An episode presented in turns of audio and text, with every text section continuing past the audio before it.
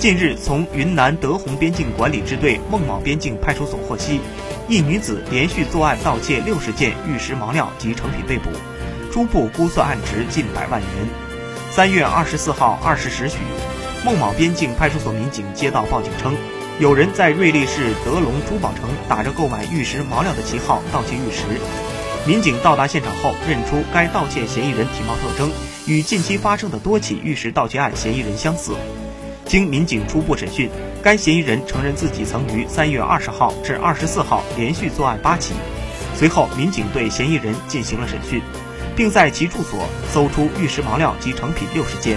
初步估算案值近百万元。